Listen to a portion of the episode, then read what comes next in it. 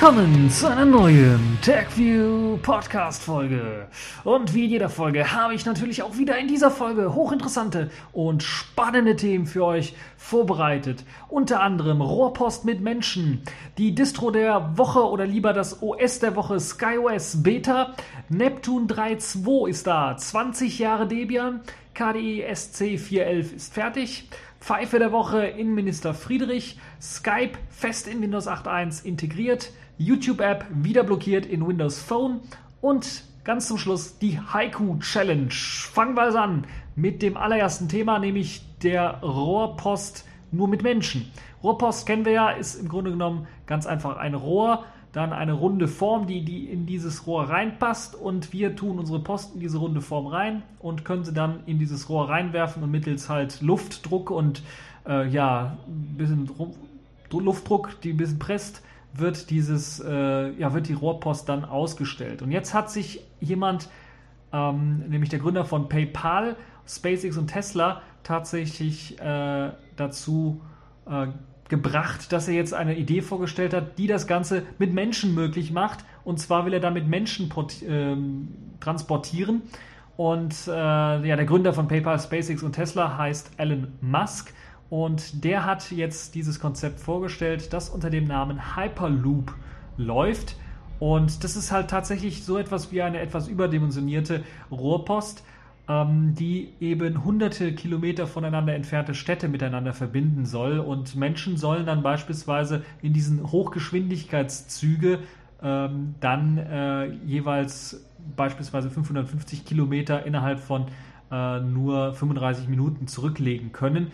Dabei wird halt tatsächlich dann auf eine Geschwindigkeit knapp unter äh, der Lichtgeschwindigkeit beschleunigt in diesem Rohr. Das sind also etwa 1220 Kilometer pro Stunde und äh, so ein Zug oder so ein Rohr, äh, beziehungsweise man steigt ja in einen Zug ein, das Rohr ist ja dann befestigt, muss dann tatsächlich beispielsweise, ist in dem Fall geplant äh, für eine Strecke von äh, Los Angeles nach San Francisco. Da muss halt tatsächlich so ein Rohr gebaut werden und so ein Zug selber, das äh, oder der Zug, der in dem Rohr fährt, soll dann etwa 28 Passagiere aufnehmen können. Es gibt auch schon erste Pläne dafür, dass man eventuell sogar ganze Autos damit transportieren können soll. Aber zunächst einmal ist das Ganze äh, erst einmal für Menschen gedacht. Das heißt, in 35 Minuten legt man etwa 550 Kilometer äh, zurück. Das ist richtig, richtig, richtig geil und äh, ich könnte mir richtig vorstellen, dass das vielleicht also in Zukunft gebaut werden kann. Man hat sogar auch schon die Kosten dafür berechnet. Das sind etwa 6 Milliarden US-Dollar. Äh, allerdings sind dann die äh, weiteren Kosten für Wartung und so weiter gar nicht mal so hoch, sodass das Ganze sich dann trotzdem eventuell rentieren könnte. Das Ganze soll auf Pylonen aufgestellt werden, sodass das Ganze in der Luft abläuft und nicht irgendwie am Boden rumhängt oder gar unterirdisch ist, was sicherlich noch teurer wäre, wenn man da ganz äh, umgraben müsste. Also auf Pylonen aufgestellt. Es soll zwei Rohr Rohrsysteme geben, wahrscheinlich das eine in die eine Richtung, das andere in die andere Richtung. Und im Abstand von 30 Sekunden sollen äh, darin dann die Kapseln mit jeweils 28 Passagieren äh, rumfahren, rumfliegen, weil es ist ja mit Luft gefüllt, dieses Rohr. Etwas weniger Luftdruck als normal, damit das Ganze natürlich dementsprechend schnell äh, funktionieren kann. Und jede paar Meter sind dann halt eben, äh, also in regelmäßigen Abständen platziert Elektromagneten, die dann eben für diese Geschwindigkeit sorgen sollen, also etwa 1220 Kilometer pro Stunde, was eine ganze Menge äh, Holz ist.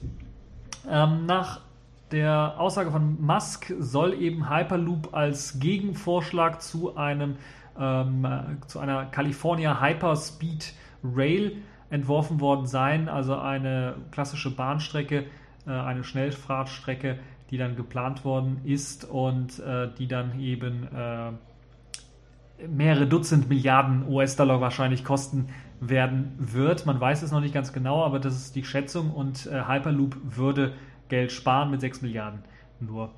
Das ist also ein sehr, sehr interessantes Konzept. Ihr könnt euch das Ganze anschauen. Es gibt einen äh, netten Artikel auf Heise, da könnt ihr mal so einen Prototypen quasi sehen. Ähm, das sieht äh, gar nicht mal so schlecht aus und auch wie die Leute da so sitzen sollen. Das ist äh, alle hintereinander natürlich, äh, um ein bisschen was Platz zu sparen, weil die Röhre, äh, Rohre sehr dünn sein sollen. Ich weiß nicht, ich bin mir nicht so sicher, ob das was für Leute ist mit Platzangst.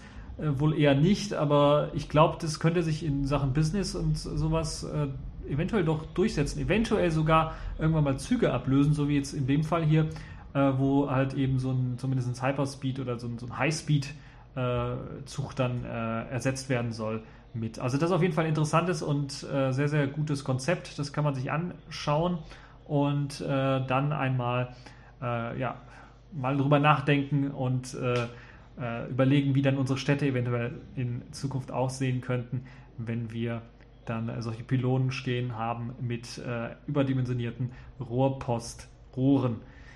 Ja, das also zu Hyperloop, ein sehr, sehr interessantes Projekt. Kommen wir zum äh, nächsten interessanten Projekt, Neptune 3.2.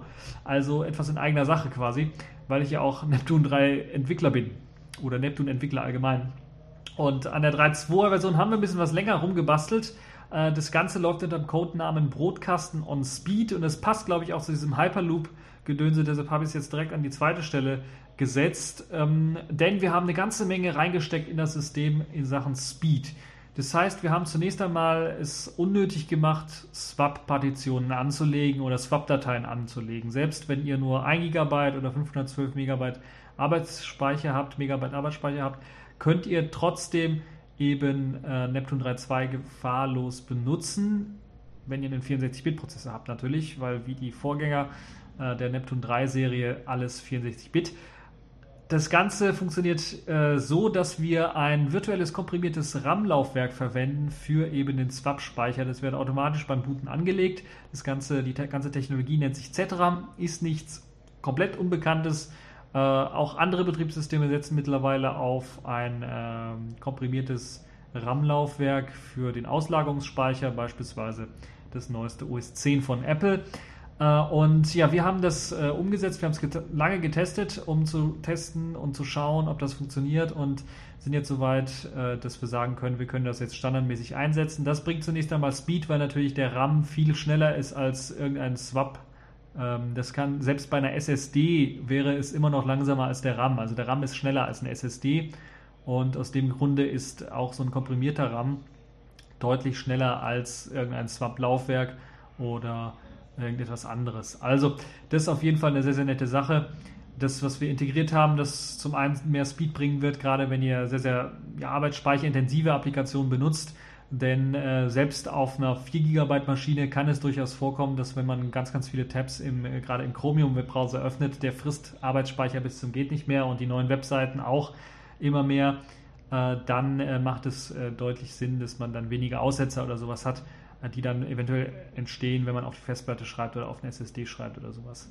Also deutlich schnellere Performance, was das angeht. Allerdings haben wir auch einige System-Tweaks gemacht, sogenannte sysctl-Tweaks. Das heißt, wir haben allgemein die Nutzung von Swap ein wenig eingeschränkt und so eingestellt, dass immer, das haben wir durch Tests rausgefunden, selbst mit also Low-End und High-End-Maschinen rausgefunden, dass es Sinn macht, ungefähr immer 650 Megabyte bei äh, über 1 Gigabyte äh, basierten Systemen natürlich 650 Megabyte ungefähr immer frei zu haben für den Kernel und für das Desktop-System im Arbeitsspeicher selbst. Das heißt, äh, wir füllen den Arbeitsspeicher bis 650 Megabyte nur noch frei sind und fangen dann an zu swappen auf das virtuelle komprimierte Swap-Laufwerk und äh, oder das ja, virtuelle komprimierte RAM-Laufwerk, wo das wir dann als Swap benutzen.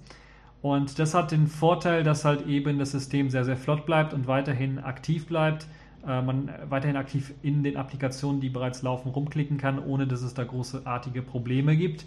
Das ist das eine. Das andere ist natürlich, wir haben so ein bisschen was an den äh, Einstellungen rumgetweakt, was äh, dann jetzt auch äh, den Cache für die Festplatte angeht, dass der so ein bisschen etwas, äh, ja, sagen wir mal, so arbeitet, dass er nicht volle Kanne immer vollgeschrieben wird, aber dann doch immer noch ein paar Dateien so vorhält, dass es immer noch, gerade bei, wir haben ja immer mehr RAM im System, dass es Sinn macht, dann eventuell ein paar mehr Dateien im RAM zu lassen, wenn wir mehr Arbeitsspeicher haben. um dann äh, halt schneller auf Dateien zugreifen zu können. Das bringt enorm viel Speed, das muss man ganz ehrlich sagen. Also wir haben etwa 20% mehr Speed gemessen bei normalen Aufgaben wie Webbrowser öffnen, Programme öffnen, Webseiten ansurfen und vor allen Dingen auch äh, bei der Hardcore-Disziplin, das heißt den RAM vollschreiben bis zum geht nicht mehr. Das macht man tatsächlich am besten mit dem Chromium-Browser und ganz, ganz vielen Tabs und Flash-Playern und äh, allen möglichen sozialen Netzwerkseiten, weil die verbrauchen sehr, sehr viel RAM und öffnet die halt und äh, dann kriegt man relativ schnell den RAM zugeklatscht und äh, eventuell noch ein Video im Hintergrund codieren oder irgendwie sowas. Und dann, das ist so die Extrembedingung, da haben wir dann auch festgestellt, dass wir gerade bei solchen Extrembedingungen extrem gut abschneiden können, äh, wenn der Arbeitsspeicher langsam zur Neige geht, dass wir da immer noch flüssig das System bedienen können. Das ist also einer der wesentlichen äh, Kernpunkte Speed bei Neptune 3.2. Ansonsten gibt es natürlich wiederhin weiter auf Debian Wheezy, also stable basierende Distribution, weitere Updates, äh, die man so kennt. KDE SC 14.5 ist mit äh, drin. Da haben wir auch eine ganze Menge an, an Patches noch reingesteckt. Also wie gesagt, unser Notification Patch ist immer noch da. Äh, wir finden es immer noch besser als das, was, was das KDE-Team selber integriert hat. Die mögen unsere Patches wohl nicht anscheinend. Jedenfalls haben sie es nicht übernommen. Äh, und äh, dann haben wir sogar auch noch einen Patch mit integrieren müssen, der jetzt, glaube ich, allgemein Kubuntu oder sagen wir mal Debian-basierte Systeme betrifft, darunter auch Kubuntu und halt eben andere Debian-basierte Systeme, die eben äh, eine SIG-Version verwenden, so nennt sich das, äh, wie heißt das, Local Zone Installer oder sowas heißt es äh, ausgeschrieben. Ist auf jeden Fall ein Tool, was eben benutzt wird, um die Zeitzone festzulegen, um dann natürlich die Uhrzeit vernünftig anzuzeigen. Und da gibt es einen Bug anscheinend. Äh, funktioniert dieses SIG nicht mit Symlinks oder Symlink-Dateien für die Zeitzone und Debian und äh, Ubuntu benutzen diese. Und das hatte immer dazu geführt, dass eben eine Zeitzoneneinstellung in KDE entweder nicht funktioniert hat oder tatsächlich falsch was angezeigt hat, einfach aufs UTC zurückgesprungen ist, weil es halt eben mit dem Symlink Probleme gab. Das haben wir gefixt, auch äh, mit einem kleinen Workaround und dann äh, damit sind wir wahrscheinlich einer der ersten, die, bei denen das vernünftig funktioniert. Also das Setzen der Zeitzone, äh, also die ersten Debian-basierten Distributionen, wo das Setzen der Zeitzone in KDE 4.10 tatsächlich ordentlich funktioniert. Ähm, dann gibt es natürlich eine Reihe von weiteren Updates. Äh, die Standardprogramme Chromium beispielsweise, der Webbrowser auf Version 28 aktualisiert, iStuff auf die neue 17er ESR-Version aktualisiert, LibreOffice mittlerweile auf Version 4.1 aktualisiert und äh, eine ganze Menge weiterer Programme natürlich auf den aktuellen Stand gebracht. Wir haben sogar auch ein neues Programm mit integriert. Das Programm äh, werdet ihr wahrscheinlich auch in äh, einer der in der, in der ja, in der, glaube ich, jetzt schon erschienenen Radio Tux-Folge äh, vorgestellt bekommen, nämlich Retext. Das ist ein Markdown-Editor, der sehr nützlich ist, wenn man mal ganz einfache Texte formatieren möchte, ohne dass man gleich das Ganze mit dem Office erschlagen möchte, mit dem LibreOffice oder sowas. Und ähm, man das Ganze, die Markdown-Syntax beherrscht oder lernen möchte, das ist ja gar nicht so schwer, haben wir einen kleinen Editor mit eingebaut, kleine Briefe lassen sich dadurch durchaus schreiben, aber auch äh, gerade auch HTML-Webseiten oder sowas kann man damit dann äh, beglücken und bestücken. Das also auch äh, eine nette Sache, die wir mit integriert haben, was ganz, ganz Neues. Mit hinzugekommen ist wieder unser YouTube-Video-Anschau- und Downloader-Programm Jaft. Das war ja eine Zeit lang irgendwie abgemeldet. Äh, Entwicklung war nicht ganz, sagen wir mal, eingestellt, aber sie war auf jeden Fall äh, äh, wir haben es mal weggelassen, weil, weil wir es nicht weiterentwickelt haben und es nicht funktioniert hatte. Und äh, ich habe es wieder gefixt, wieder zum Laufen gebracht und jetzt kann man sich also auch wieder YouTube-Videos runterladen, auch das MP3 direkt daraus extrahieren und sowas oder auch direkt mal live anschauen, was ja mittlerweile der VLC ohne große Probleme machen kann. Ja, das ist also Neptune 3.2. Ihr könnt euch auch die äh, Webseite nochmal äh, anschauen, da gibt es noch weitere äh, Verlinkungen äh, zu einem kleinen Videochen und natürlich auch noch der ganzen, zum ganzen Changelog. Wir haben auch äh, passend für den 3.10er Kernel, den wir jetzt verwenden, 13.5er Kernel, haben wir auch äh, Nvidia und FGLRX, also die ATI-Treiber gepatcht, die proprietären, damit die natürlich auch mit diesem Kernel funktionieren und ihr dann weiter euer Steam Games oder sowas zocken könnt. Das ist natürlich auch möglich. Ansonsten im Hintergrund hat sich natürlich auch noch was einiges äh, verändert. Äh, für die Leute, die Neptune selber remastern wollen, ist jetzt Remaster Kit auch mit einer Man-Page ausgestattet. Das heißt, ihr kriegt da auch eine kleine Hilfe, wie ihr das Ganze bedienen äh, können äh, müsst oder sollt. Äh, und es gibt jetzt auch äh, die Bash Completion für Remaster Kit, äh, was dem einen oder anderen auch sicherlich hilfreich sein kann. Äh, außerdem für die Leute, die eventuell mal E17 ausprobieren wollen, haben wir auch das in den Paketquellen, so dass ihr euch das einfach nachinstallieren könnt. Also Neptune 3.2 auf jeden Fall ein Blick wert für alle die Leute, diejenigen, die ein, ein Debian-basiertes System haben wollen und das möglichst stabil und mit einer aktuellen Software ausgestattet in meinem aktuellen Desktop. Ich glaube mit KDE ähm, äh, SC410 haben wir da, glaube ich, eine gute Version ausgesucht. Ja, jetzt habe ich gleich mehrere Punkte, wo ich rüberschwenken könnte. Äh, zum einen natürlich, aber ich glaube, ich wähle zunächst einmal das erste, weil wir ja hier Neptune 3.2 auf Debian basierend äh, sind und wir heute, das ist der Freitag, wo ich das Ganze aufnehme, tatsächlich 20 Jahre Debian feiern. Das heißt, das Debian-Projekt ist jetzt tatsächlich 20 Jahre alt und äh, verdient so ein bisschen ein Happy Birthday. Äh, gesungen leider nicht von mir. Ich habe aber auch keinen Soundfile, was dann irgendwie sagt äh, Happy Birthday oder sowas. Aber äh, eines äh, möchte ich dann doch noch abspielen. ja, vielleicht nicht I am the one and only, sondern You are the one and only. Debian tatsächlich einer der wenigen Linux-Distributionen, die sehr, sehr groß geworden sind, ohne dass eine Firma dahinter steckt. Also kein Chef steckt dahinter, kein äh, Diktator oder auch äh, sanfter Diktator, wie man es gerne bei Ubuntu Mark Shuttleworth nachsagt. Ähm, keine Unternehmensrichtlinien oder irgendetwas steckt dahinter, sondern es ist tatsächlich ein zusammengewürfelter Haufen aus Entwicklern, aus, die bei verschiedenen Firmen eventuell auch eingestellt sind, äh, die in verschiedenen Dingen engagiert sind. Und das Ganze funktioniert halt eben schon seit mehr als 20 Jahren und bringt halt tatsächlich regelmäßig, jetzt ich glaube fast im Zwei-Jahres-Rhythmus, eine sehr, sehr stabile Distribution raus, die auf Servern weltweit im Einsatz ist, aber auch auf Desktop-Systemen äh, durchaus seine Benutzer gefunden hat. Und äh, das ist wirklich tatsächlich, da muss man einen, Glückwunsch aussprechen, einer der ältesten Linux-Distributionen, äh, die es gibt, neben Slackware. Äh, tatsächlich wirklich einer der ältesten, die durchgehalten hat und die auch ihr, ihr Prinzip ähm, des Systems tatsächlich durchgehalten hat. Also es ist wirklich von Anfang an eine Community-Distribution gewesen und ist es bis heute auch gewesen, auch wenn sie im Laufe der Zeit natürlich einige Dinge verändert haben, äh, man neue Regeln geschaffen hat und äh, neue Punkte eingeführt hat. Um äh, auch ein paar Skandälchen hatte, wenn wir uns mal an äh, die GPG-Geschichten erinnern mit, mit den Keys, die abgelaufen sind und so weiter und so fort oder die äh, kompromittiert waren. Ähm, und Golem hat einen netten Artikel äh, geschrieben, wo auch nochmal auf die Geschichte so ein bisschen eingegangen wird, äh, vor allem der, der Vielfalt, äh, die am Anfang da existiert hat und was für Distributionen es gerade am Anfang auch noch gab und wie sich dann halt äh, Debian selber dann gegründet hat und im Januar 1994 äh, dann tatsächlich äh, auch ein Manifest sich selber gegeben hat, um eben Debian dann eine Richtlinie zu geben, wie das Projekt weiter fortgeführt werden soll. Der Initiator Ian Murdoch ist nicht mehr bei Debian, soweit ich weiß, involviert. Äh, der Name Debian übrigens, für diejenigen, die es nicht wissen, ist aus den Vornamen seiner Freundin und seinem eigenen Namen entstanden, weil die Freundin hieß Deborah und er halt Ian und dann versteht er schon Debian. Okay. Das hat sich dann eben so zusammengesetzt.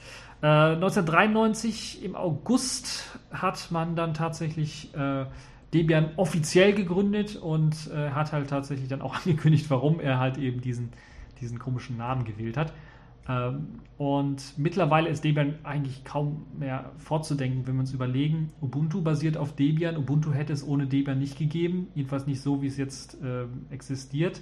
Und viele weitere Linux-Distributionen und Projekte sind eben aus dem Debian-Projekt hervorgegangen. Wenn ich mir äh, überlege, hier apt-get, das D-Package-Projekt, was ja weltweit auch in, in Forks weiterhin äh, bestehen bleibt. Wenn ich an die ganzen ähm, äh, iOS äh, gecrackten, na wie heißen die, ähm, äh, Stores denke und sowas, die auf so einem E-Package-Format aufsetzen oder das, was ich im WebOS habe, das heißt glaube ich auch E-Package-Format, das sind alles äh, geforkte D-Package äh, oder apt-get ähm, äh, Programmchen, die halt eben als Paketmanager genutzt werden und all diese weiteren schönen Sachen, die halt eben Debian möglich gemacht hat. Der Debian-Installer selber natürlich auch, das SysV-Init-System in Debian und, und viele weitere Dinge, die halt in Debian mit integriert worden sind äh, und mit der Zeit entwickelt worden sind, sind natürlich dann auch in anderen ähm, Programmen mit äh, eingeflossen und Debian hat sicherlich äh, als einer der äh, größten Distributionen, was jetzt äh, die Verbreitung angeht von Derivaten, einen großen Einfluss auf eben die ganze Entwicklung der, der Linux-Distribution oder von Linux allgemein. Und auch wenn Debian nicht immer ganz aktuell ist und man viele sich ärgern, dass die stabile Version meistens eine alte Version ist, muss man da dann äh, doch neidlos anerkennen, Debian hat es 20 Jahre lang mit dieser Ideologie geschafft und ist immer noch weltweit auch bei Servern äh, deutlich groß im Einsatz und deshalb äh, nochmal alles Gute Debian äh, und äh, hoffen wir mal auf die nächsten 20 Jahre mit dir. Und äh, ich natürlich als Neptune-Entwickler auch, dass da sich weiterhin was tut, dass eventuell noch hier und da ein und oder die andere kleine, dis, äh, kleine Revolution oder auch Evolution äh, drin läuft, was jetzt äh, auch dann natürlich die Weiterentwicklung des Projektes angeht und neue Programme angeht, weil das fehlt mir so ein bisschen da, dass man so Innovationen nochmal ein bisschen davor holt. Aber vielleicht ist das auch rübergewandert in die Derivate, die ja dann immer mehr spezialisiert sind, um dann auch äh, dann kleine Innovationen zu bringen. Nun ja, Debian, eines der ältesten Linux-Projekte, eines der ältesten Linux-Distributionen, feiert 20 Jahre. So, das andere Thema, was auch wieder zu Neptune sich so ein bisschen anschließt, ist KDE SC 4.11 ist fertig. Also die allerneueste KDE-Version, die allerletzte Version, die eben noch auf Qt 4 basieren wird. Die ist jetzt tatsächlich rausgekommen. Die 4.11er Version bringt eine Reihe von Neuerungen. Natürlich ist man wieder einen Schritt vorwärts gegangen, was die QML, was die Qt Quick Anpassung und Umsetzung angeht. So wurde jetzt zum Beispiel auch die Taskleiste, also das, was euch die verschiedenen Fensterchen anzeigt, komplett umgeschrieben in QML. Das Batterie-Widget oder das äh, Akku, die Akkuanzeige in, äh, im Tray oder sowas die wurde tatsächlich äh, erweitert und ermöglicht jetzt eine nicht nur die Helligkeit des Bildschirms zu steuern, sondern eventuell auch, falls man eine Tastatur mit äh, Hintergrundbeleuchtung hat, auch die Helligkeit der Hintergrundbeleuchtung der Tastatur einzustellen. Ein sehr, sehr nettes Feature, weil ich glaube nicht, dass man das manuell bei einigen Tastaturen einstellen kann, dass das äh, hier auch ermöglicht wird. Und das Geile ist, es zeigt sogar auch, wenn man gerade heutzutage ist es nicht ungewöhnlich, dass man eine Bluetooth-Tastatur oder eine Maus hat, die halt eben mit dem Akku oder mit der Batterie gefüllt ist. Es zeigt sogar die Akkuladung eben der Bluetooth-Maus oder der Bluetooth-Tastatur an, falls sie eben angeschlossen ist und mit dem System äh, ja, verbandelt ist. Es gibt natürlich noch eine Reihe von weiteren Änderungen. So wurde endlich das äh, unter dem Car-Screen bekannt gewordene mehr Monitor-Unterstützungs-Plugin ähm, standardmäßig jetzt in den Plasma Desktop 4.11 mit integriert, sodass das alte AD ist. Hat den großen Vorteil, dass man tatsächlich einfach sein Kabel reinsteckt und dann automatisch eine Konfiguration abläuft. Die wird, äh, je nachdem, was da für ein äh, Gerät angeschlossen wird, dann auf Clone gestellt. Da wird automatisch also das Bild geklont von dem internen äh, Display zum externen Display. Und äh, man kann es natürlich auch ändern. In den Einstellungen ist das relativ einfach möglich. Und das, das ganze Einstellungstool ist auch übrigens in QML geschrieben, eine sehr, sehr schöne Sache. Und wenn ihr das Ganze eingestellt habt, wird das auch gespeichert, sodass wir beim nächsten Mal einstecken, diesen, diesen einen Monitores dann tatsächlich dann auch wieder die gleiche Konfiguration bekommt. Also eine sehr, sehr, sehr, sehr, sehr, sehr, sehr, sehr, sehr, sehr, sehr, sehr, sehr, sehr, sehr, sehr, sehr, sehr gute Sache, die man da eingeführt hat. K-Screen übrigens auch, in, auch jetzt bereits schon benutzbar in diversen Linux-Distributionen, übrigens auch in Neptune mit äh, nicht standardmäßig aktiviert, aber man kann es nachinstallieren und dann kann man es auch nutzen. Das ist also auch eine Möglichkeit, ähm, äh, falls ihr das jetzt schon mal ausprobieren wollt. Also das jetzt Standard auch mit integriert in der etwas neueren, erweiterten Version natürlich, äh, mit voll integriert in das KDE-Projekt. Dann gibt es natürlich auch eine Reihe von weiteren Änderungen, die man in der Nepomuk-Suchmaschine gemacht hat, was jetzt das Taggen von Dateien angeht, was jetzt das Indexen von Dateien, das Indizieren von Dateien angeht. Da ist man jetzt tatsächlich so weit, das noch schneller machen zu können. Äh, man hat die Datenbank ein bisschen was aufgeräumt, sodass jetzt auch beispielsweise beim, beim E-Mail-Indizieren von, von, Kontakt, von Contact oder Carmail tatsächlich dann auch eine neue Datenbank erstellt werden muss, sodass ihr eventuell, wenn ihr KDE SC 411 das erste Mal installiert und äh, tatsächlich Carmail oder Contact benutzt, äh, ein bisschen was mehr Systemauslastung äh, habt, weil nochmal neu komplett die E-Mails indiziert werden, weil jetzt eine neue Datenbankstruktur verwendet wird, die aber dann deutlich schneller sein soll als die alte und gerade das Verschieben, das Kopieren, das Löschen von Dateien dann äh, von, von E-Mails dann deutlich schneller machen sollen. Es gibt noch eine weitere Reihe von Änderungen. Ähm, eine Änderung, die es nicht ganz auf die, äh, auf die Liste geschafft hat, interessanterweise, weil äh, also da hat sich das Promo-Team von KDI irgendwie vertan oder äh, derjenige, der das reported hat, hat das irgendwie vertan. Aber es freut mich relativ, ist äh, das Kopete, der Instant Messenger, der ja also gefühlt seit Jahren nicht mehr angefasst worden ist, tatsächlich Updates erhalten hat, mit neuen Protokollen umgehen kann, der Einstellungsdialog aktiviert jetzt nicht automatisch die Webcam, sondern nur, wenn man eben tatsächlich auf Webcam-Konfiguration geht, wird die Webcam aktiviert. Äh, hier und da gibt es natürlich ein paar Sicherheitsupdates. Es gibt äh, äh, Updates für eben Audio, also Jingle-Support bei, bei Jabber, also Audio- und Videosupport bei Jabber, das jetzt stabiler und besser laufen soll. Und äh, eine zahlreiche weitere Änderungen wurden halt auch in Kopete mit integriert. Äh, das heißt, auch dieser Instant Messenger kriegt halt noch ein Update, was eine super Sache ist. Ja, dann in Sachen Multimedia gab es auch ein paar Updates. Juke beispielsweise hat jetzt auch die Möglichkeit gewonnen, äh, Audiodateien im OGG-Opus-Format zu taggen und äh, auch abzuspielen, wobei das ja auch immer so abhängig ist vom Backend. Ähm, VLC-Backend beispielsweise konnte das schon immer dann abspielen, seit also geraumer Zeit schon abspielen und äh, damit gibt es dann keinerlei Probleme. Dolphin, der Dateimanager, wurde auch nochmal geupdatet. Er soll jetzt äh, Vorschaubilder beispielsweise nur noch laden, falls eben ähm, die Dateien angezeigt werden gerade, also in dem kleinen Fensterchen beispielsweise angezeigt werden. Wenn man scrollen muss oder sowas, dann werden die anderen Bilder nicht geladen. Das ist sehr nützlich beim, beim Netzwerk zum Beispiel, wenn man auf einem Samba-Share oder auf einem FTP-Share drauf zugreift, dass nicht alle Vorschaubilder automatisch geladen werden und dann sehr, sehr viel Traffic erzeugen. Das äh, sorgt natürlich dafür, dass das schneller läuft. Aber auch die Icons selber werden jetzt anders und besser geladen, sodass die, weil vorher musste man immer den, den, Dateitypen rausfinden und konnte dann das Icon laden. Das führte manchmal bei ganz, ganz großen Verzeichnissen dazu, dass einige Icons beispielsweise dann irgendwie nicht geladen worden sind und da musste erstmal ein Platzhalter eingeführt werden und dann erst später, wenn man sie erkannt hat, wurde dann irgendwie das Ganze geändert. Das soll jetzt nicht mehr so häufig auftreten. Da gibt es einen neuen Algorithmus, der das Ganze dann noch effizienter machen soll. Äh, und irgendwie mit Caching wird wahrscheinlich auch gearbeitet und so weiter und so fort, dass das jetzt also keinerlei Probleme mehr darstellen sollte. Ich könnte mir durchaus vorstellen, dass so läuft, dass einfach die Dateiendung erkennt, erkannt wird und dann auch einfach ein Standard-Icon erstmal geladen wird und dann später im Hintergrund dann einfach mal kurz einen Check gemacht wird auf äh, den MIME-Type und dann eventuell das Icon geupdatet wird oder sowas. Ich bin mir aber nicht sicher, will mir da auch keine Hand ins Feuer legen, aber es ist auf jeden Fall deutlich schneller geworden in Dolphin Ihr könnt das Ganze selber ausprobieren. Es gibt auf der KDE-Seite natürlich die Sourcen. Äh, das Ganze steht in 54 Sprachen zur Verfügung. Das heißt, wahrscheinlich werdet ihr auch eine Sprache finden, äh, in dem ihr das Ganze dann verstehen könnt. Äh, es gibt auch Anwendungshandbücher, 91 Stück davon, die also auch aktualisiert worden sind auf diese neue Version. Also es lohnt sich da auch eventuell mal auf diese Handbücher mal reinzuschauen, wenn man das ganze System installiert hat. Und in, ich glaube, OpenSUSE in Fedora eventuell auch, aber auch in Kubuntu bzw. Ubuntu Saucy ist bereits die 4.11er Version mit integriert.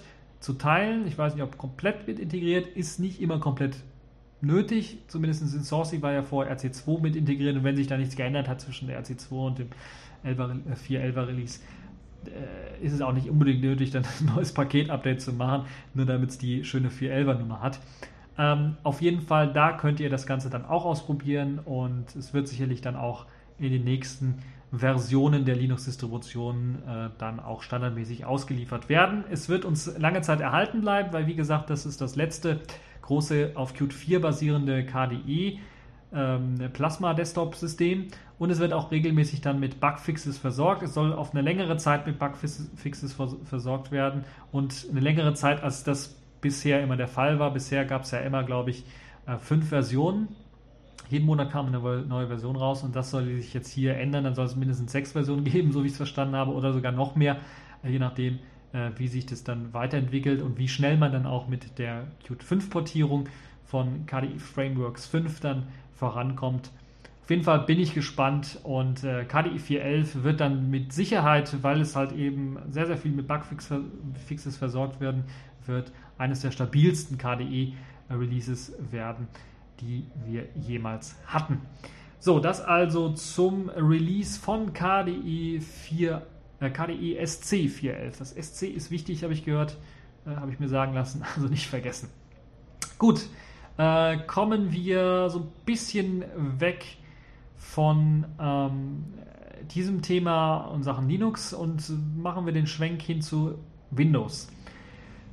Windows 8.1 steht in den Startlöchern, soll im Oktober tatsächlich rauskommen, auch hier in Deutschland. Und jetzt ist rausgekommen, dass Microsoft tatsächlich plant, Skype in Windows 8.1 fest mit einzubauen, fest zu integrieren, so fest zu integrieren, dass wenn ihr einen Account erstellt, einen Windows-Account erstellt, dass er automatisch einen Skype-Account bekommt und der das automatisch dann auch anmeldet. Das soll also das Standard-Chat-Programm unter Windows 8.1 werden, soll fester Bestandteil von Windows 8.1 werden. Könnt ihr mir durchaus vorstellen, dass es dann auch in diese neuartige Oberfläche mit integriert wird, in die Modern UI, glaube ich, so heißt sie offiziell, also eben als Metro. Und das soll dann halt eben noch eine bessere Integration in das System bieten. Boah, ich bin da mal gespannt, wie sich das dann äh, weiterentwickeln wird, ob das eine, irgendwie einen, einen äh, signifikanten Anstieg an Nutzern bringen wird für Skype, weil Skype ja doch relativ populär ist momentan auch schon.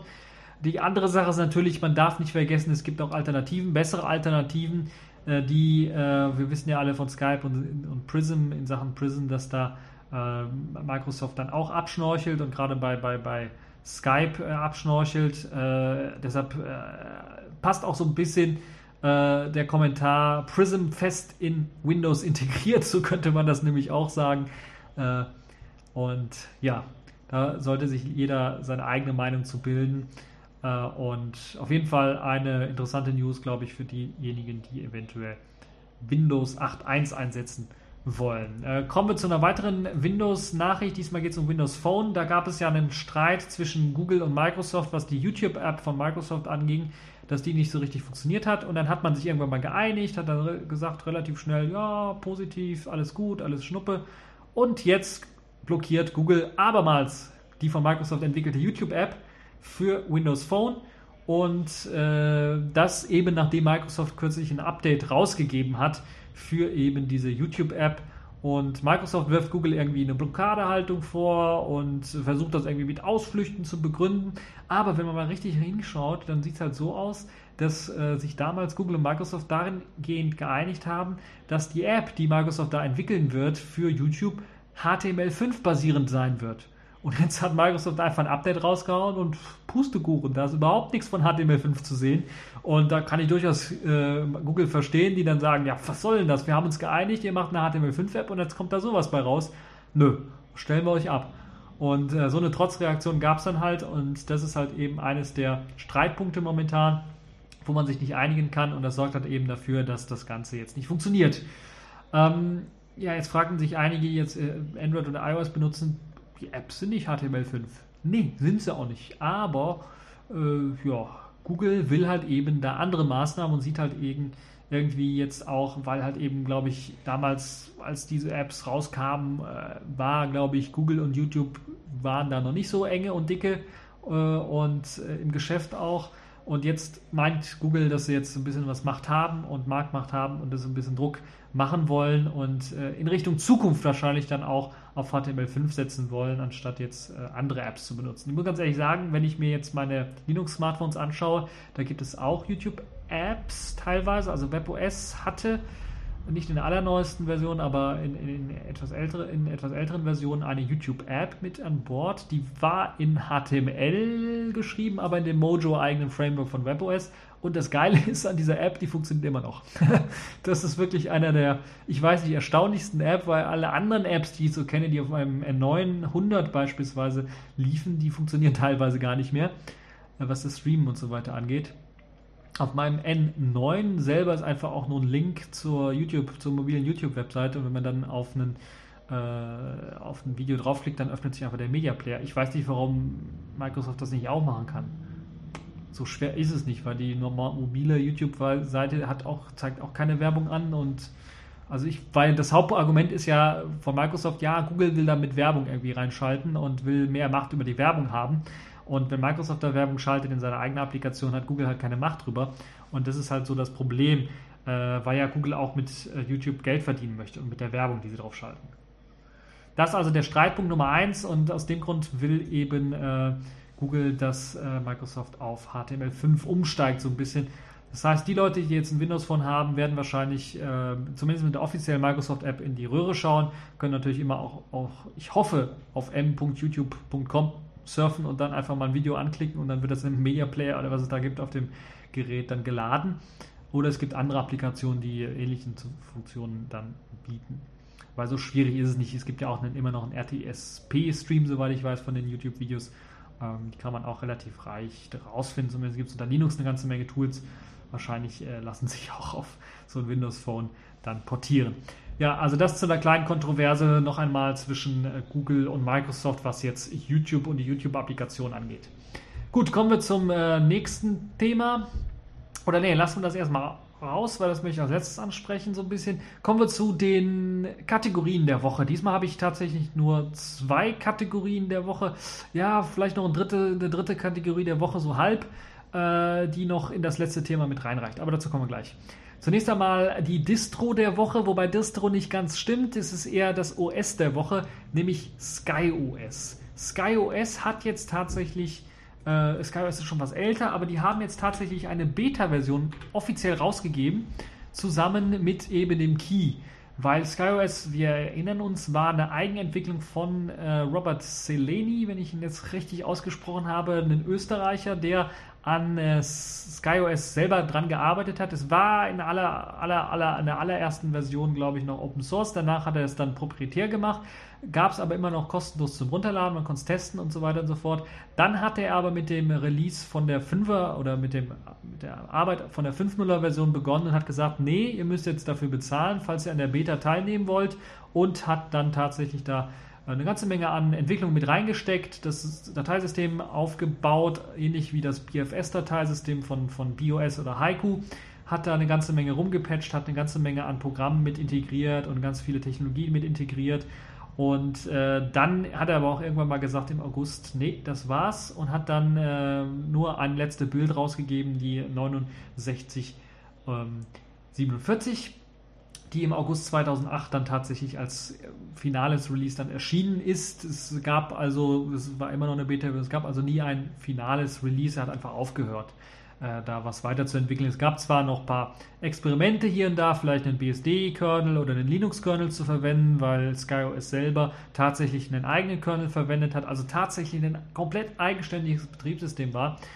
Äh, und jetzt gibt es tatsächlich auf der Webseite, die äh, eigentlich runtergefahren worden ist, aber hier hat jemand tatsächlich äh, etwas Interessantes gefunden, nämlich das allerletzte Beta-Release, was es gab, was natürlich nur für interne Tester, die bezahlt haben, zur Verfügung stand, gibt es jetzt tatsächlich auch wieder zur freien Verfügung. Also ihr könnt es frei runterladen und dann mal ausprobieren. Ist natürlich proprietär, da ist kein Source Code mit dabei, so wie ich es gesehen habe.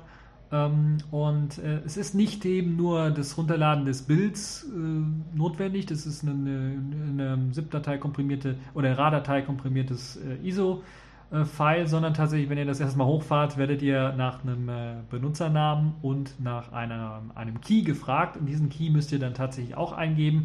Ich werde euch das Ganze verlinken. Ich habe es auf äh, OS News gefunden und dort hat auch einer in den Kommentaren nochmal den Key gepostet, weil die Webseite selber, wo das Ganze verlinkt ist, äh, fast gar nicht erreichbar war. Und auch der Download selber hat bei mir zwei Tage gedauert, obwohl das, glaube ich, wie groß ist es? Also nur ein paar hundert Megabyte groß ist, lag einfach daran, die Webseite war einfach überlastet. Also da sieht man, dass das Interesse richtig groß ist, auch an SkyOS, immer noch, nachdem es jetzt äh, schon seit drei Jahren nicht mehr weiterentwickelt worden ist, eigentlich alt ist. Ich habe es mir angeschaut in der virtuellen Maschine mal installiert und äh, muss ganz ehrlich sagen, ja, das Konzept ist gar nicht mal so schlecht. Also es benutzt ein äh, Konzept vom Dateisystem her, ähnlich wie BOS oder Haiku oder BFS und äh, was, was in Haiku und in BOS mit integriert ist.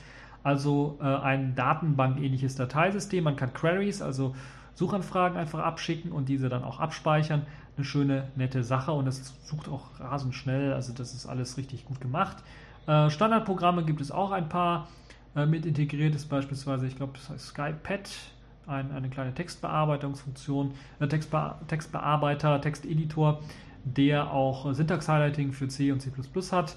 Äh, ansonsten habt ihr oben eine Leiste, eine, eine Bar, würde man sagen, mit einem Hauptmenü, wo ihr dann Programme in verschiedene Kategorien unter, äh, sortiert dann finden könnt. SDL-Spiele werden unterstützt, SDL-basierte Spiele, auch ein paar 3D-Spiele werden unterstützt. Äh, als Webbrowser wird Firefox ausgeliefert, aber in der sehr, sehr alten Version 2 irgendwas. Äh, und ähm, E-Mail-Programm habe ich jetzt nicht gefunden. Ein Media Player gibt es, der kann auch eine ganze Menge Medien abspielen. Äh, auch hier äh, Windows Media Files oder sowas wird sogar auf der ISO ausgeliefert, kann er ohne Probleme abspielen. Also in Sachen äh, Media Playback funktioniert das auch relativ gut. Treiber ist so ein bisschen das Problem. Da muss man jetzt auch in der virtuellen Maschine ein bisschen rumexperimentieren, damit man halt auch ein bisschen was Audio kriegt äh, und Netzwerk kriegt.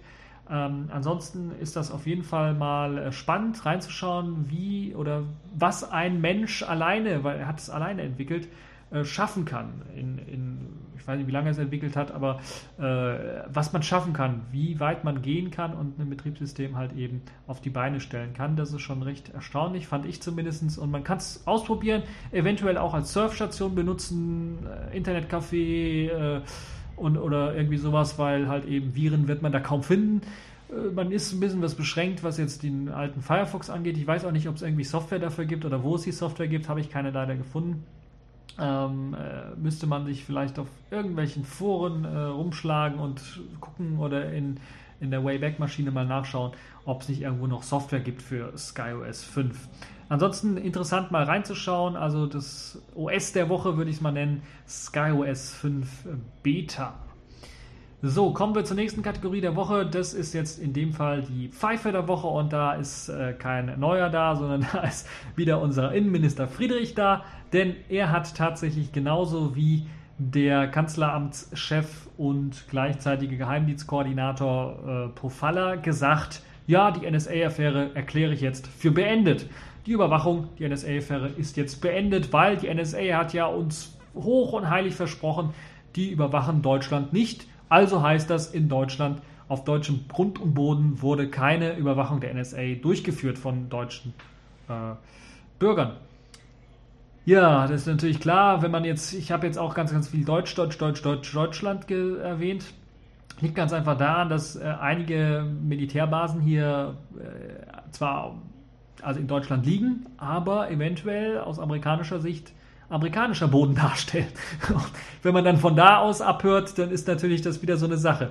Das andere, was natürlich jetzt auch eine Un Ungereimtheit so ein bisschen ist, ist natürlich, dass jetzt rausgekommen ist, dass in den USA selber die NSA massenhaft gegen irgendwelche Gesetze verstoßen hat. Und äh, da kann man ja keiner sagen, wenn in den USA schon gegen massenhaft gegen Gesetze verstießt, was, was amerikanische Gesetze angeht, warum sollten sie sich dann an deutsche mehr halten als an amerikanische? Also das kann mir da wohl keiner weismachen. Auch, dass jetzt hier beispielsweise die äh, Daten abgeschnorchelt werden außerhalb von Deutschland, einfach die deutschen Daten einfach an dem Seekabel irgendwie abgeschnorchelt werden. Ja, das sollte jeder wissen, wenn er Daten irgendwie auf Servern lagert, die in den USA oder bei anderen ausländischen Unternehmen liegen. Sagt zumindest der Friedrich. Also das ist schon wirklich ein ganz, ganz starkes Stück und das hatten wir ja schon mal so eine Bankrotterklärung, dass man da selber drauf achten soll. Und es ist also wirklich, äh, die erklären das jetzt alles einfach zu beendet und sagen, ja, ihr müsst euch damit abfinden, dass eure privaten Daten irgendwie rausgeschickt werden. Können wir nichts gegen machen.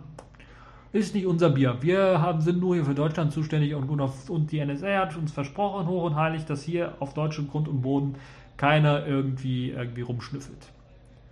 Oh. Und natürlich äh, hat er nochmal, äh, der Friedrich dann nochmal äh, äh, den BND gelobt, der natürlich sich super an die Gesetze hält und er ist sogar, und das klingt so ein bisschen hämisch dann auch, er ist fast genauso gut informiert wie der NSA selber. Äh, ja, ich weiß es nicht. Also da kann man nur noch mit dem Kopf schütteln. Das ist fast so gut wie äh, als die ganzen Internetprovider sich erklärt haben mit der E-Mail und äh, dass sie jetzt eine Verschlüsselung einführen wollen wo dann auch sicherlich einige Leute vor lachend bei der NSA vom Stuhl gefallen sind, als sie das gehört haben. Nun ja, das gleiche könnte man jetzt auch sagen. Äh, so einfach ist es also, die Leute zu täuschen, würde man fast sagen, oder zumindest so plump versucht es hier äh, äh, der Pofalla und der Herr Friedrich. Naja. Das also dazu, ich will mich nicht mehr aufregen zu dem ganzen Thema. Das ist also die Pfeife der Woche wieder unser Innenminister. Der ist ja auch relativ beliebt, was dieses Thema angeht. Äh, da ist er schon, glaube ich, mehrmals nominiert worden für die Pfeife der Woche.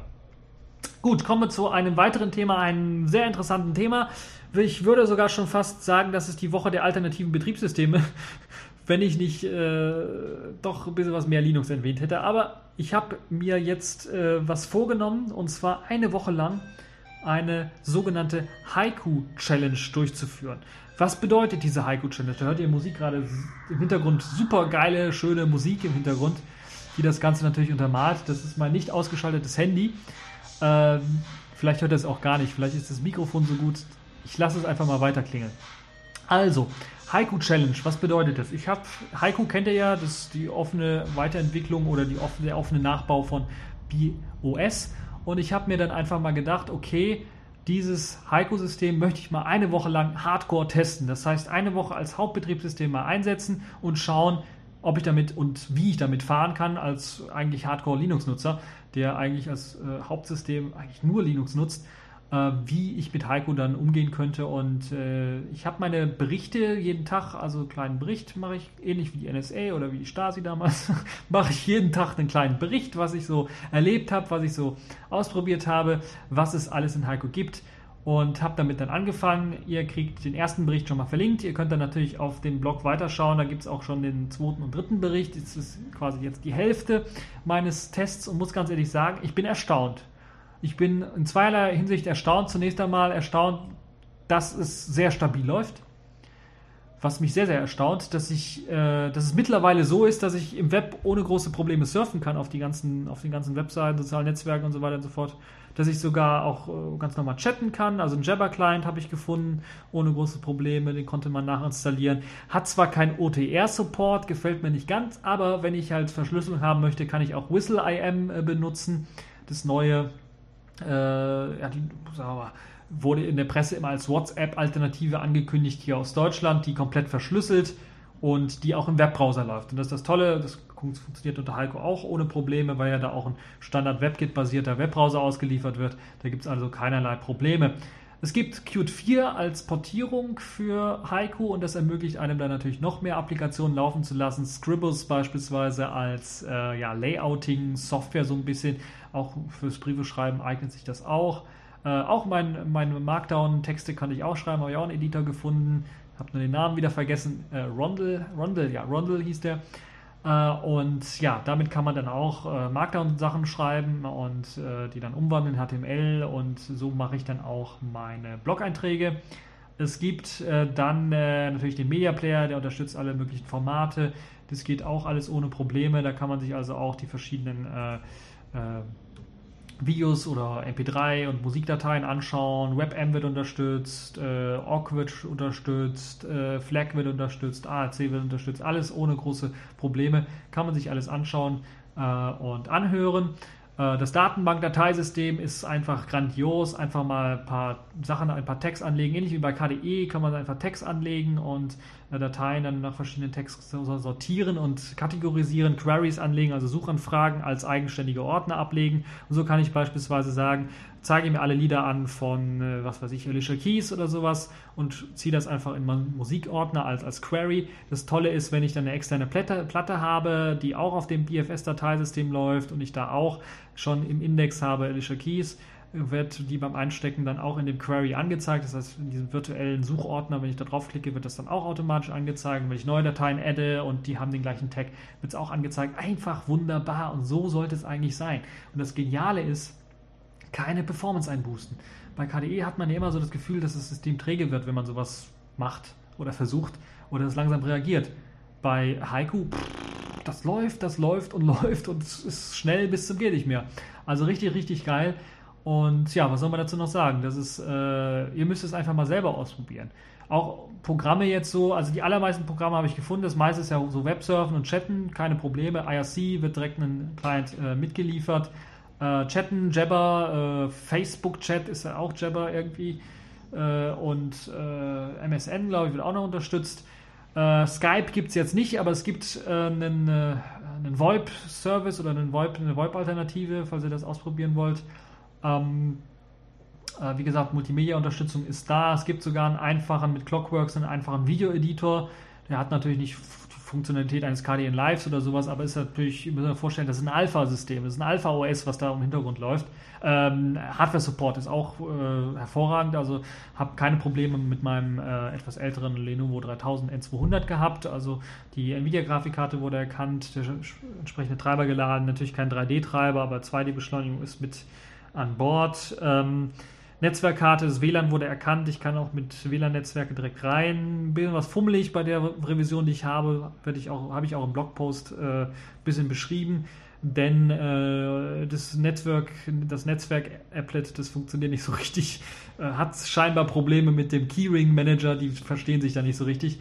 Wenn man es manuell in der Konsole macht, klappt das alles. Apropos Konsole, Bash Shell ist mit integriert. Viele Konsolenprogramme, die man aus Linux erkennt, kann man auch benutzen. IRC-Clients beispielsweise, äh, WeChat oder sowas kann man auch in der Konsole in, im Terminal dann benutzen äh, von Haiku. Also ich bin richtig erstaunt, die ersten drei Tage jetzt, so die Halbzeit, äh, wie viel man da benutzen kann und wie viel funktioniert. Auch wenn ich jetzt hier so einen Flash-Player nicht habe, ist es äh, ein leichtes, auch wenn ich keinen HTML5-Player in dem Standard-Webbrowser habe oder keinem anderen Webbrowser, ist es ein leichtes, äh, diese Flash-Videos runterzuladen oder YouTube-Videos runterzuladen. Da sind einfach Plugins mit integriert von intelligenten Leuten, die das einfach eingebaut haben, wo man einfach das, die URL kopiert, dann drückt man einen Knopf oben in der Deskbar, also in der, ähm, in der Leiste, und dann wird das Video einfach abgespielt. Also es ist richtig gut gemacht und man sieht die Liebe, die darin steckt und dass Leute es teilweise dann auch wirklich äh, primär nutzen als primäres System äh, oder zu, zumindest sehr stark versuchen, es als primäres System zu nutzen,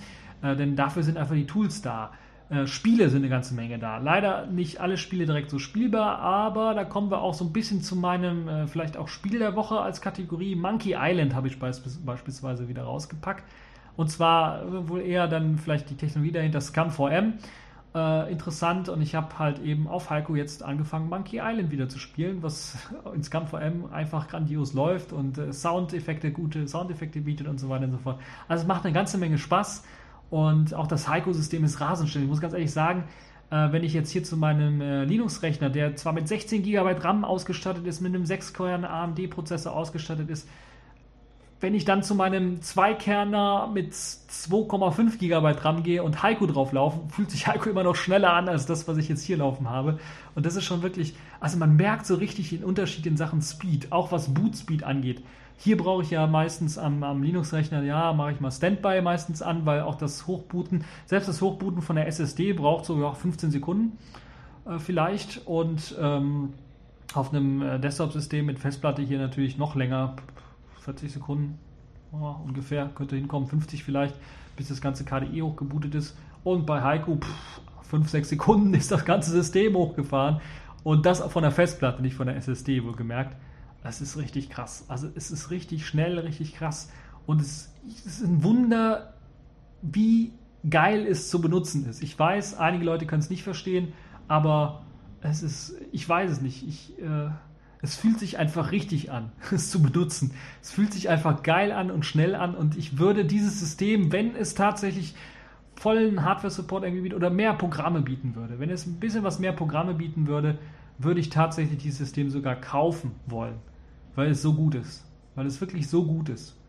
Und äh, obwohl es meist halt eben nur nachgecodet ist, ist das wirklich geil. Ich freue mich schon richtig, Jetzt wird der Paketmanager irgendwann mal integriert in Heiko. Es kommt so peu à peu. Es gibt einen eigenen Branch da in Git für momentan, wo das Ganze noch entwickelt wird. Aber es wird dann später tatsächlich äh, ja dann auch äh, Haiku äh, mit einem Paketmanager geben.